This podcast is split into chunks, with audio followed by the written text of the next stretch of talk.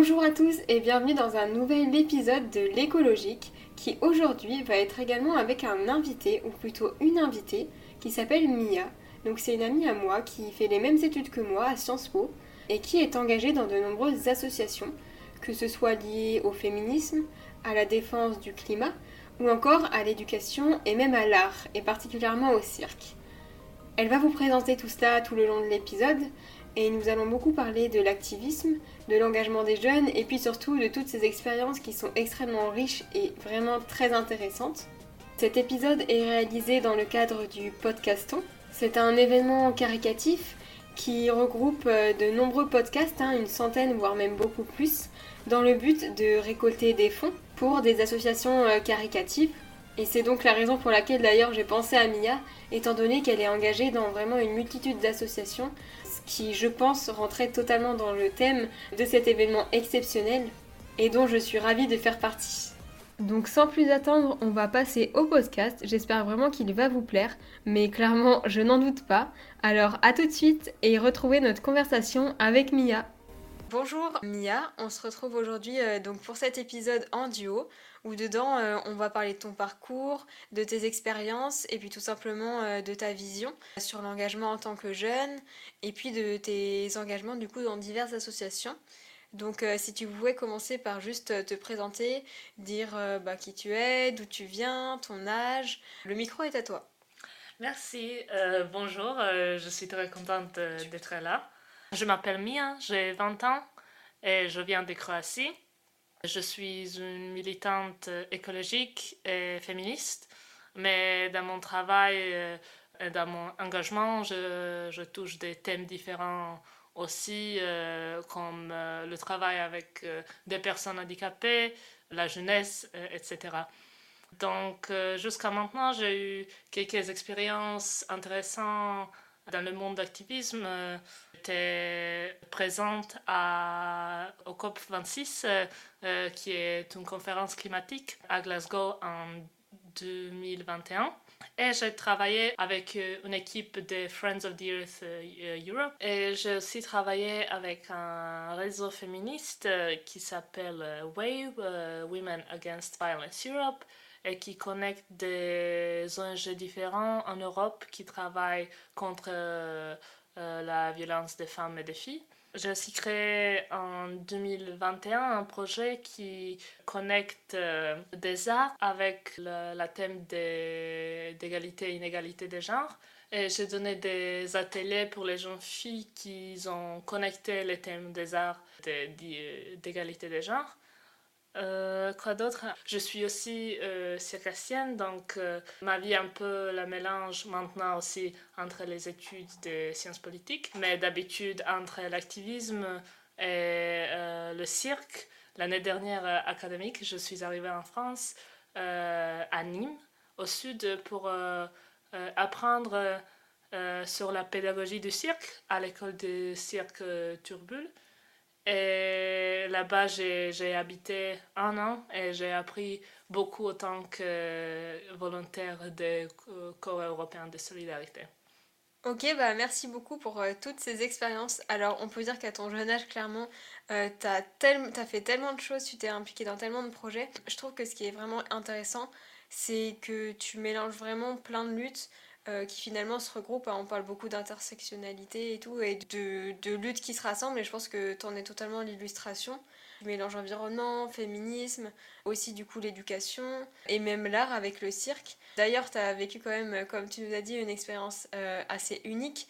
L'année dernière, euh, tu as passé un an du coup dans un cirque. Tu vivais dans une caravane, etc. Enfin, c'est quand même un parcours hyper intéressant. Bah, si nous on se connaît toutes les deux, c'est parce qu'on est toutes les deux étudiantes à Sciences Po, du coup, donc Sciences Po Reims, dans un programme anglophone centré sur euh, l'Amérique du Nord et l'Europe. C'est pour cela, bah, notamment toi qui es croate, que je pense que ce programme te correspondait bien parce que bah, c'est finalement un programme international où on rencontre beaucoup de gens de partout dans le monde qui ont peut-être des des vues différentes, etc. Et je pense que c'est même hyper intéressant pour toi et ça donne beaucoup d'opportunités également. Et puis, euh, si on se connaît encore plus, c'est parce qu'on fait toutes les deux parties de l'association Sciences Po Environnement. Qui est donc une association euh, qui est présente sur tous les campus de Sciences Po, au niveau national du coup, puis euh, dont le but c'est finalement euh, d'améliorer la soutenabilité, la durabilité des campus. on travaille un peu à toutes les échelles, que ce soit à l'échelle de nos campus, mais aussi à échelle nationale. On travaille avec différents acteurs, que ce soit l'administration, même des entreprises ou des commerces.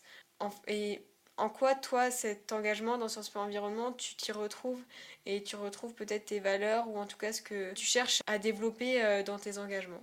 J'étais très contente quand je suis arrivée ici euh, et j'ai vu qu'il y a un, bureau sur campus qui est orienté vraiment, vraiment sur l'environnement. Euh, Les thèmes dans le, dans le grand thème d'environnement, ce qui m'intéresse, c'est vraiment euh, la justice euh, climatique et environnementale, donc comment la crise climatique est liée aux, autres éléments de nos vies euh, et aux autres systèmes d'oppression comme patriarcat, comme capitalisme, etc. Crois que Sciences pour l'environnement est une super communauté parce qu'il y a de, des travaux très différents euh, le niveau plus euh, local, le niveau national. Et c'est un bon endroit de rencontrer aussi des autres gens qui s'intéressent euh, évidemment à l'environnement et surtout les aspects d'environnement qui m'intéressent aussi. D'accord, bah merci beaucoup et je pense que comme tu dis, ça t'épanouit beaucoup quand même de faire partie de cette association, d'autant plus qu'il y a quand même beaucoup d'initiatives qui sont faites et je pense que ce qui est aussi intéressant dans notre association, c'est que même si on est des jeunes, bah, notre voix elle est vraiment écoutée et pour le coup c'est nous qui sommes instigateurs de ces projets. Euh, si on a une idée, si on a une volonté, on peut vraiment la mettre en place. Donc euh, toi par exemple, quels sont les projets dans lesquels tu t'es le plus engagé euh, dans Sciences Po Environnement? S'il y en a certains qui t'ont vraiment plus marqué ou qui te drive plus, on va dire. Mhm. Oui, donc c'est, intéressant parce que comme je dis, il y a quelque chose pour chacun et chacune. Euh, donc pour moi, c'était euh, des, des, choses plus engagées, plus liées au mouvement social, comme organisation des manifestations, mais aussi euh, des conférences. Et le mois dernier, on a enregistré aussi un épisode avec moi et Léo qui nous faisons partie de l'association He4She, aussi présente sur campus. Euh, et la thème était écoféminisme. Donc, euh, euh, j'aime bien les projets qui sont connectés aux plusieurs aspects de justice climatique. C'est vrai que moi aussi, pour parler de mon expérience un petit peu, je m'y retrouve vraiment bien dans cette association parce que bah, moi qui aime beaucoup la communication, hein, la preuve parce que j'ai un podcast, je peux faire partie du pôle communication du campus. Donc comme tu l'as dit Mia, on est en charge du coup par exemple d'éditer et de poster des podcasts liés à l'association Sciences Po Environnement. Euh, mais aussi on fait des illustrations, on s'occupe bah, du coup de la communication des événements au sein de Sciences Po Environnement, mais également des événements qui peuvent être à l'extérieur. Et puis même en fait, je pense que pour chaque membre, comme toi t'as dit, tu aimes bien quand ça mélange les thèmes, mais d'autres, par exemple, euh, bah, comme moi, je vais faire partie d'un groupe qui se focus beaucoup sur l'alimentation durable. Bah, étant vegan, c'est quelque chose qui me touche beaucoup et que je pense qui est très important. D'autres peuvent aussi organiser des conférences avec des acteurs euh, qui sont parfois d'ailleurs des personnes euh, assez connues hein, du milieu, de tous les milieux, par exemple des économistes, etc. Et je trouve que c'est quand même très intéressant de, de, pouvoir mélanger toutes ces disciplines. Bah, comme tu as dit, c'est toi aussi ce qui t'intéresse. Et je pense que c'est un peu nécessaire aujourd'hui, j'en ai déjà parlé dans d'autres épisodes, hein. tout se regroupe et finalement cette lutte et ce rassemblement de tous les combats, il est nécessaire. Donc tu nous as parlé en introduction de ta participation à la COP26. Donc euh, est-ce que tu pourrais nous expliquer, alors déjà, comment ça se fait que tu as pu participer à la COP26 Quel était le processus euh, de sélection entre guillemets et comment tu as atterri à Glasgow finalement? Oui, donc euh, ça a commencé avec un projet dans lequel j'ai participé euh, qui était amené par Zelena Actia. C'est une association écologique à Zagreb en Croatie et qui est aussi un membre du réseau Friends of the Earth en Croatie. Donc à la fin de ces projets-là, on a fait une collection des visions du futur durable avec les jeunes avec qui lequel on a travaillé. Et à la fin, on a reçu l'information qu'il va y avoir une équipe de Young Friends of the Earth Europe qui va aller à COP26 pour partager ses, idées, ses visions avec les politiciens. Donc, j'ai fait une application euh, un, peu comme un concours, euh, mais c'était très, très simple, euh, pas des entretiens et des choses comme ça. Et à la fin, j'étais notifiée par Friends of Young Friends of the Europe que j'étais choisie pour l'équipe. C'était en septembre de 2021 et on a commencé tout de suite de travailler sur nos projets qu'on va qu'on a planifié à faire à Glasgow. Donc, on, on était une équipe de 8 ou 9 personnes. On s'est organisé dans les dans l'équipe différente consacrée aux policiers, donc euh, aux décisions qui étaient faites euh, au plus haut niveau finalement, hein, par les politiques et par les leaders euh, Oui, c'est ça. Et euh, aussi de, euh, une équipe de communication, équipe euh, qui était en charge des actions et des manifestations qu'on a organisées. C'était aussi un processus, un procès administratif un peu compliqué pour quelques personnes dans notre équipe. Pour moi, moi, parce que euh, je viens d'un pays qui est dans l'Union européenne, mais on a aussi eu euh, une collègue qui est venue de Macédonie du Nord et elle a dû attendre, euh, elle a reçu son visa un jour avant de partir à Glasgow. Donc c'était assez intense.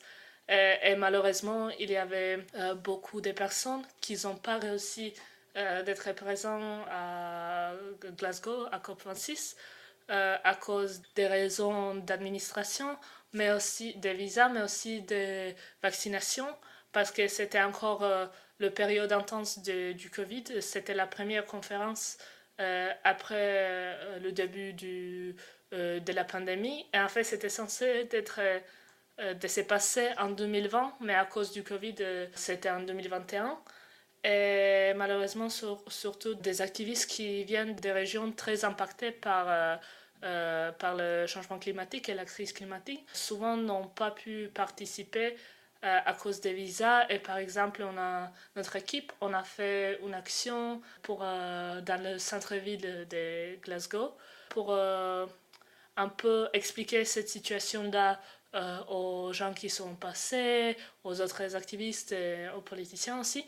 par exemple, beaucoup de donc tous les activistes euh, palestiniens n'ont pas pu participer euh, parce qu'ils n'ont pas euh, eu leur visa à la fin, même s'ils sont très dans la région qui est très touchée par le changement climatique et l'apartheid amené par Israël est aussi une raison pourquoi l'accès euh, à l'eau, par exemple, est, très compliqué pour euh, beaucoup de Palestiniens. Donc ça, c'est par exemple une des choses qu'on a créé là-bas. C'est une action avec une équipe qui s'appelle Gastivists, euh, une organisation qui est aussi très intéressante et je leur recommande un peu de le rechercher, voir qu'est-ce qu'ils font. Ils vont organiser un camp climatique en juin en Hongrie, je crois, à Budapest. Donc, euh, ça, c'est un exemple, mais c'est un peu loin de la euh, thème de début qui est COP26. Euh, donc, là-bas, on a aussi, moi, j'étais privilégiée d'être vraiment en observation dans la conférence. Donc, j'étais enregistrée par Friends of the Earth International pour euh, pouvoir euh, entrer dans la conférence et participer aux négociations, aux événements dedans et tout ça. Et c'était, un rôle euh, qui est assez compliqué, je veux dire, parce que en même temps, tu es là, tu es présente et tu as l'impression que tu peux avoir un impact, mais aussi beaucoup de décisions sont faites dans les, euh, dans les salles qui ne sont pas ouvertes au public, donc il y a un manque de trans, euh, transparence. Euh, ouais, il y a un manque de transparence. Beaucoup de décisions ont un peu allégé et changé la dernière minute quand la majorité des activistes ont déjà parti. Donc c'est compliqué parce qu'en même temps, tu, es là, tu es connecté avec beaucoup des autres activistes je crois que c'est vraiment la meilleure partie de l'expérience, c'était de pouvoir euh, participer, participer aux réunions euh, vraiment du mouvement climatique qui était présent là-bas et d'apprendre des perspectives très très différentes, très variées, euh, des personnes euh, autochtones du, de la Canada ou d'Inde et aussi des autres jeunes activistes d'autour du monde. mais en même temps, il y a les dynamiques qui existent, les dynamiques de pouvoir qui existent dans le niveau du monde qui contrôle euh, quoi et qui peut vraiment impacter une décision. C'était euh, présent tout le temps dans nos vies, mais ici, c'était vraiment évident parce que tu es vraiment dans un, espace où, par exemple, nos activistes doivent euh, se retrouver sur le sol, manger n'importe quoi parce que la nourriture dans le COP est très chère. les activistes ont dû euh, dormir, euh, par exemple, à Edinburgh aussi, parce qu'il n'y avait pas assez de places qui sont pas chères à Glasgow, parce que tous les prix euh, des logements ont augmenté vraiment drastiquement pendant la conférence. En même temps, tu es dans le même espace avec les politiciens qui sont connectés à l'industrie d'énergie fossile, qui sont là pour euh, prendre des, photos et dire euh, qu'ils sont les leaders euh, des réactions sur le changement climatique et en même temps, ils ne font rien. En fait, ils bloquent le, le progrès qu'on peut faire à propos de la crise climatique. Et en même temps, tu as la présence des autocrates et, du pays qui sont très connus pour euh, leur euh, harcèlement des sociétés civiles. Leur euh, tendance autoritaire. Ouais, ouais, ouais. Ils ont des tendances autoritaires et même si c'est pas très évident dans cet espace-là, c'est encore présente cette idée. Euh, et tu te sens un peu comme un voleur, euh, je peux dire, euh, je sais pas comment l'expliquer, comment mieux l'expliquer. Tu te sens comme une personne qui n'est pas vraiment censée d'être là. Et tu pas... te sens comme une étrangère Oui, comme une étrangère.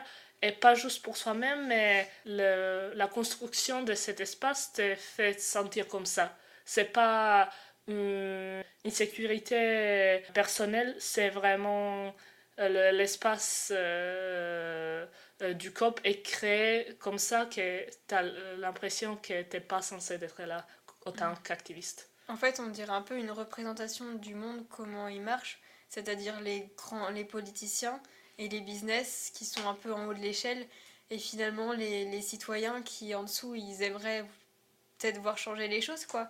Mais pour le coup, c'est très difficile. Et en tant qu'activiste, comme tu dis, euh, bah, il y a beaucoup de choses qui nous restreignent. Et il y a quelque chose d'intéressant que tu as dit, c'est que euh, bah, notamment parmi euh, tes collègues qui sont également venus, ou du coup ceux qui n'ont pas pu venir, bah, ils viennent de partout dans le monde, et notamment de régions qui sont très vulnérables face au changement climatique. Et pour autant, comme tu l'as dit, beaucoup n'ont pas pu venir de ces régions, et c'est souvent le cas, hein, on en a déjà parlé, mais c'est toujours les populations les plus vulnérables qui subissent les frais finalement des pays les plus riches et de leurs émissions, etc. Et pourtant, c'est eux qui sont le moins représentés. Et donc, euh, toi, c'est vraiment ce que tu as ressenti également euh, du coup à la COP26, comme quoi euh, bah, ces minorités, en tout cas ces personnes, n'avaient pas forcément une voix, même au sein de la COP, de la conférence, qui est censée pourtant donner une voix à tous les pays, quoi. Oui, on a, on a senti cette exclusion aussi dans l'espace physique on a discuté ça pendant une réunion euh, du mouvement qui était consacrée aux personnes handicapées, qu'ils ont dit qu'il y avait des espaces dans la conférence où ils n'ont pas eu l'accès parce qu'ils utilisent un fauteuil roulant ou euh, un, autre aide comme ça. Donc il y avait aussi des limitations euh, physiques comme ça et en même temps tu sens vraiment cette dynamique de pouvoir et de l'oppression présent dans l'espace, mais c'est pas tout sombre parce que franchement c'était une expérience euh, qui m'a vraiment changé et qui a impacté tout mon travail après et les connaissances que euh, j'ai fait là-bas.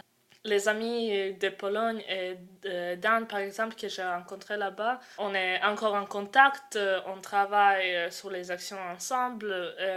C'est un moment unique où le mouvement climatique, mouvement écologique peut se connecter sur un endroit et apprendre un des autres. Par exemple, pendant la conférence euh, du COP, qui est très exclusive, et donc par exemple, dans notre équipe de nous euh, 8 ou 9, il y avait juste nous trois qui ont eu euh, le badge pour vraiment entrer dans la conférence parce que c'est très difficile à les avoir. Mais pendant, pendant la conférence, il y avait aussi un People Summit. Donc, euh, c'était un événement qui a duré 3 4 jours euh, pendant la conférence et, à, Glasgow et, c'était ouvert à tout le monde et il y avait des ateliers, des lectures, euh, des événements différents pour apprendre amené par euh, des activistes vraiment qui ont beaucoup de savoir. Et c'était là-bas aussi où j'ai appris plein de choses, plein de... Euh, j'ai réalisé beaucoup de nouvelles approches au changement climatique. Euh, j'ai gardé quelques techniques qu'ils ont expliquées pour s'engager et des choses comme ça. Donc, c'est vraiment un moment important pour le mouvement climatique. Et je crois aussi euh, même si des fois tu as, l'impression que tu n'as pas vraiment un impact, euh, notre euh, présence autant qu'une collective est très puissante quand même. Et il y avait beaucoup de mauvaises décisions qui étaient arrêtées à cause d'engagement des activistes et aussi des progrès sur plusieurs questions vraiment à cause des actions militantes. D'accord, bah, c'est vraiment euh, ultra intéressant tout ce que tu nous dis. Et bah, comme tu dis également, euh, tout n'est pas noir ou blanc. Et puis je pense aussi que ce genre de conférence, de toute façon, c'est juste nécessaire et que euh, bah, on peut pas s'en passer. Dans... Et puis il faut juste trouver des moyens de les améliorer. Même si pour le coup, il faut noter qu'il y a toujours beaucoup d'hypocrisie. Est-ce que tu peux juste, alors un peu pour rigoler entre guillemets, nous dire un peu quels sponsors il y avait durant cette COP peut-être? S'il y avait des sponsors un peu controversés, si on peut le dire. Oui, il y avait beaucoup de sponsors controversés. Maintenant, je ne sais plus, mais euh, j'ai eu vraiment une photo des sponsors et je crois que la moitié était vraiment, euh, vraiment mauvaise pour euh, l'environnement. Ça, c'est vraiment inquiétant. Et par exemple, pendant COP27 à Sharm el-Sheikh en Égypte. Une des grosses blagues de la conférence, c'était que Coca-Cola était un des sponsors qui est vraiment, vraiment incroyable que ça peut être possible. Mais je crois que le truc qui est même plus inquiétant, c'est la présence des personnes liées à, l'industrie d'énergie fossile. Donc, euh, à COP26, il y avait, je crois, plus la délégation, donc toutes les personnes qui étaient liées à, à l'industrie fossile euh, ils étaient plus nombreux que chaque seul pays. Donc je crois que c'était euh, environ 600 euh, personnes, donc un nombre vraiment, vraiment énorme. Et ces personnes qui sont présentes dedans, donc qui participent aux négociations et, et qui ont le pouvoir de décider notre futur et notre réaction sur le changement climatique. Et en même temps, euh, ils ont, c'est très clair euh, c'est quoi leurs intérêts. Et même cette connexion d'eux euh, avec l'industrie fossile n'était pas présentée ouvertement. C'était à cause des journalistes qui ont découvert ça qu'on a même cette information. Donc ça, c'est un truc qui est vraiment inquiétant. Et malheureusement, j'ai l'impression que ça devient plus pire. Parce que maintenant, pour COP28, qui va se passer à Dubaï, je crois, le président du COP est un des CEOs d'une euh, compagnie d'industrie fossile. Donc, euh, il y a beaucoup d'activistes, euh, des militants qui travaillent maintenant sur cette question pour essayer de changer ça parce que c'est vraiment ridicule. C'est vrai que ça paraît assez hypocrite et c'est un peu. Enfin, ça pourrait être désolant d'un côté de se dire, bah on est dans une conférence qui est censée, entre guillemets, faire en sorte que les décideurs politiques et économiques prennent des décisions qui vont vraiment changer les choses. Et à côté de ça, on voit que les lobbies des industries fossiles euh, sont extrêmement influents et extrêmement présents. Et c'est ce que beaucoup d'ONG ont dénoncé. Hein. Et je voulais juste que tu reviennes sur une chose. Vous êtes combien à peu près d'activistes pendant une COP? Donc euh, je, pense que ça dépend beaucoup des COP. Mais combien, vous, si tu avais un chiffre à peu près? Parce que aussi, je trouve ça intéressant du tout coup de comparer le fait que vous, êtes probablement beaucoup d'activistes euh, qui sont invités à ces COP. Et pourtant, face au poids de quelques, quelques centaines ou quelques dizaines de décideurs économiques et politiques, bah, votre poids est quand même bien limité par rapport à eux et c'est quand même un problème aujourd'hui euh, dans des sociétés qui sont censées être démocratiques et donner une place aux voix de toutes les populations. Quoi. Oui, donc je crois je ne suis pas sûre euh, à propos vraiment du nombre de personnes qui ont le badge bleu pour entrer dans le badge, euh, pour entrer dans la conférence. Mais je crois euh, les personnes qui étaient engagées autour de COP26, c'était à peu près entre 20 et 30 000 personnes. Donc c'est vraiment un, un, nombre impressionnant. Et euh, je crois que pour la, manifestation la plus grande, euh, la plus grande euh, qui s'est passée pendant COP à Glasgow, il y avait à peu près entre 100 et 150 000 personnes. Donc, oui, c'était vraiment une expérience incroyable parce que j'étais jamais présent pour une manifestation si grande. Donc, euh, ça, je dois dire que ça donne euh, espoir malgré euh, les, comment la conférence s'est développée. C'était vraiment un, un, moment très puissant. Ouais, je pense qu'il y a vraiment le sentiment de communauté qui, qui vraiment grandit là, avec plus de 100 000 personnes. Enfin, ça doit être incroyable. Et en parlant d'espoir, ça tombe très bien parce que je voulais te parler un peu du lien que tu peux faire et de ce que tu penses entre jeunesse et activisme. Parce qu'aujourd'hui, on parle beaucoup d'éco-anxiété et pourtant, toi, je pense que tu es un peu tout le contraire, dans le sens où tu es très engagé. Pour toi, comment est-ce qu'en étant jeune, on peut faire en sorte de changer les choses et comment ne pas euh, perdre pied, entre guillemets, et perdre espoir, quoi? Oui, je crois que s'engager, c'est vraiment la meilleure méthode pour euh, se battre euh, contre l'éco-anxiété et en même temps comprendre que ces sentiments, ils sont valables ils ont, il faut pas l'ignorer et dire que c'est stupide, euh, même si on n'est pas directement impacté euh, par le changement climatique euh, tout de suite. Et je crois qu'il faut vraiment agrandir un peu cette discussion des émotions liées au changement climatique parce que souvent on parle d'éco-anxiété et d'inquiétude pour le futur, mais il y a aussi ce niveau de stress qui est par exemple présent pour moi, euh, maintenant, je crois pour les jeunes aussi euh, au sud de France, où le dérèglement climatique est déjà assez présent, mais aussi les, euh, la jeunesse qui vient du pays le plus impacté par le changement climatique.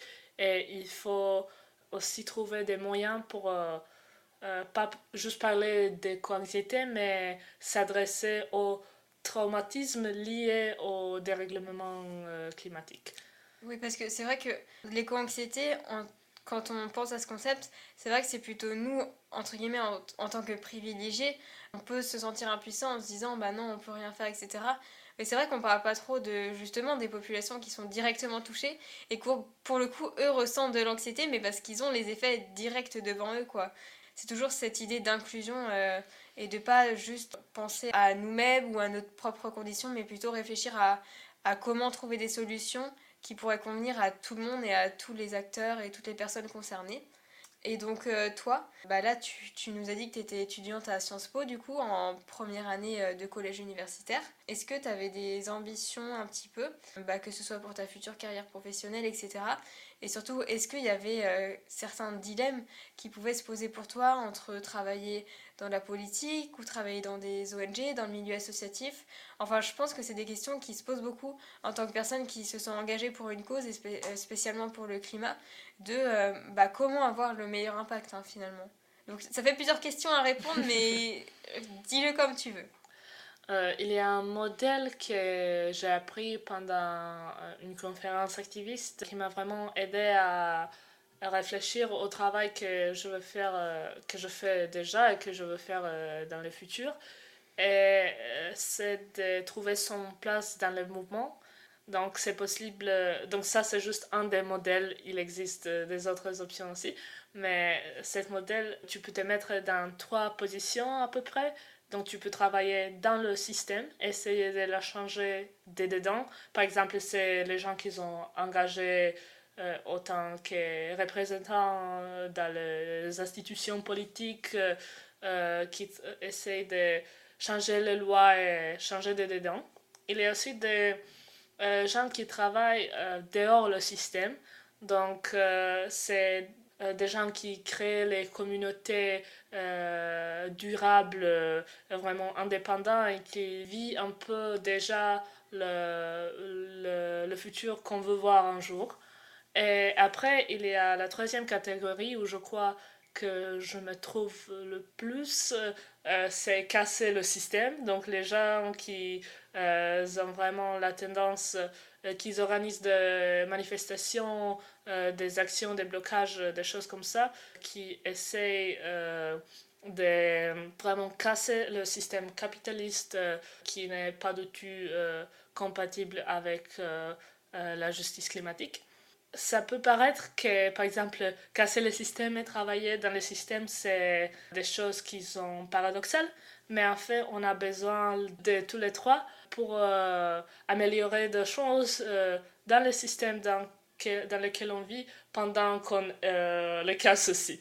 Donc oui, moi je me trouve plutôt dans la troisième catégorie et j'ai réalisé avec mon travail que j'ai fait jusqu'à maintenant et mes connexions avec plusieurs mouvements sociétals, sociaux que j'ai envie de... Et surtout quand je prends en compte que en Croatie, euh, euh, l'éducation politique est vraiment limitée. C'est pour la raison que euh, ça, c'est bien, ça aide le gouvernement présent maintenant de rester au pouvoir. Donc c'est un choix politique aussi.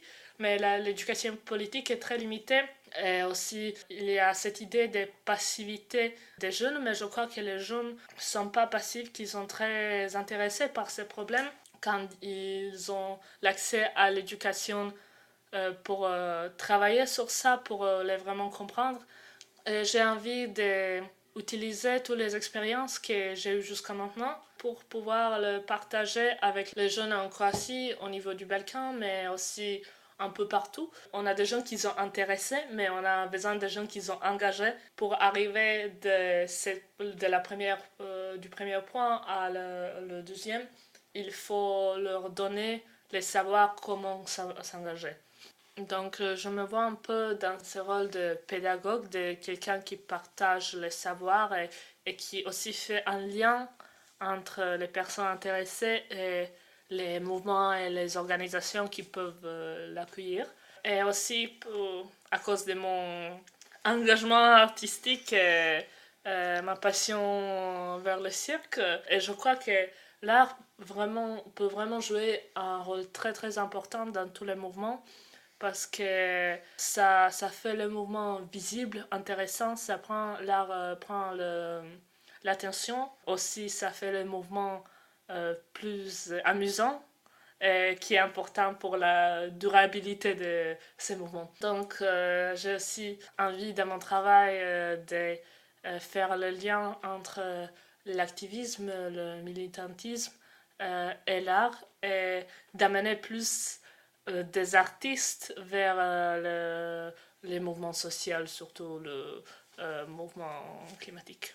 Et comme tu dis, je pense que faire ces liens, et finalement montrer aux gens que bah, par exemple la lutte climatique c'est pas juste un combat un peu négatif et tout comme certains pourraient le penser mais que ça peut être aussi un très joli combat à travers l'art et c'est vrai que des artistes il y en a encore pas beaucoup en tout cas qui sont mis sur le devant de la scène qui finalement ont des engagements publics directs ou alors ce sont des artistes qui sont pas forcément mis en avant donc je voulais juste savoir si bah, en tout cas c'est le cas en France mais est-ce que toi par exemple en Croatie c'est la même chose un petit peu ou est-ce que tu vois des dynamiques différentes?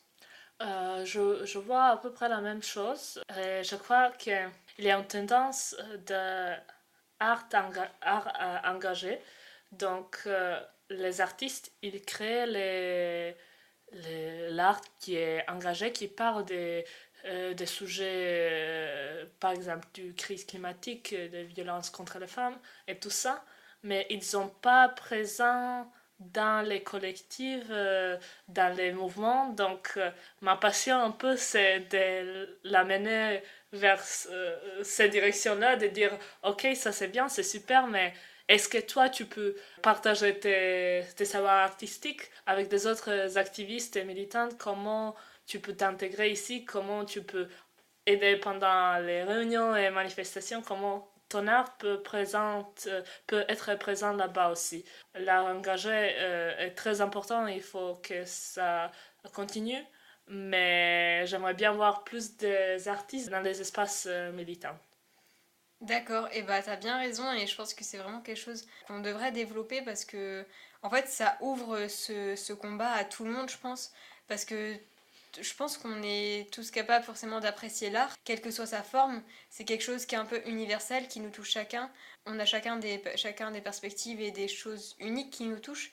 Mais pour autant, ça peut permettre, euh, même pas seulement au niveau du climat, mais au niveau de d'autres thématiques, hein, comme par exemple le féminisme, juste d'amener les gens vers ces thématiques et juste d'ouvrir le débat, parce que je pense que c'est ça la nécessité, c'est juste que tout le monde s'engage dans ce même combat.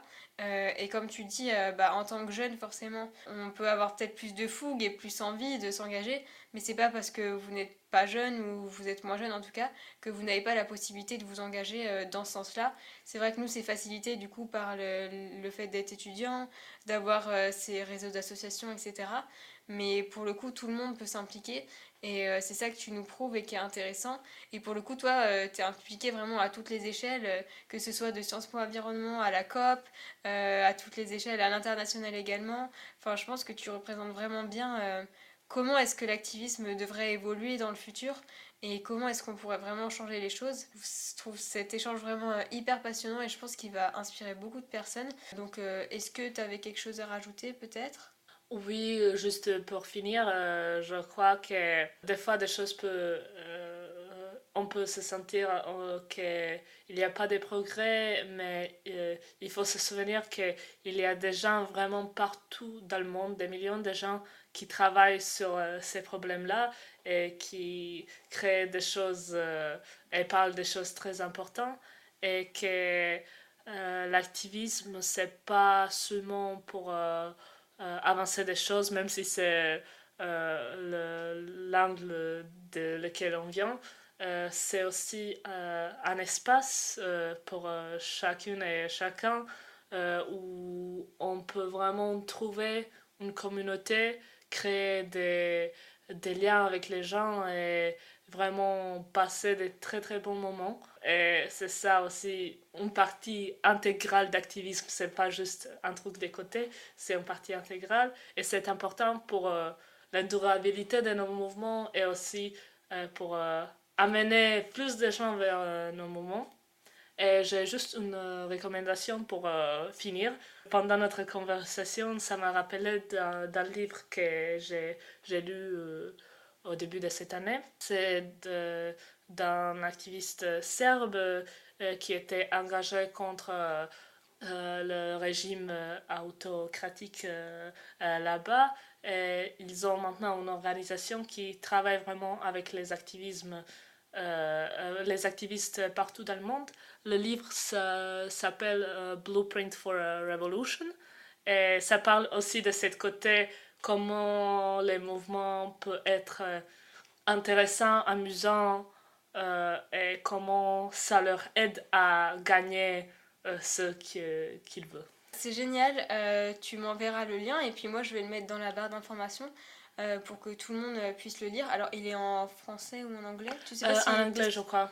mais Peut-être. Euh, tu les traduis euh, Oui, c'est possible qu'il les traduise. Ou sinon, ça fait travailler votre anglais. Hein. C'est toujours hyper intéressant. bah, en tout cas, euh, je te remercie beaucoup, Mia. C'était vraiment un échange super, super génial, super enrichissant. Et je pense aussi que les auditeurs vont beaucoup apprécier. Donc, n'hésitez pas à nous donner votre avis et puis à nous poser des questions également hein, si vous en avez. on pourra y répondre avec plaisir. Et puis, bah, moi, je vous retrouve pour un prochain épisode très bientôt. Donc, merci, Mia. Et puis, à bientôt. Merci. Salut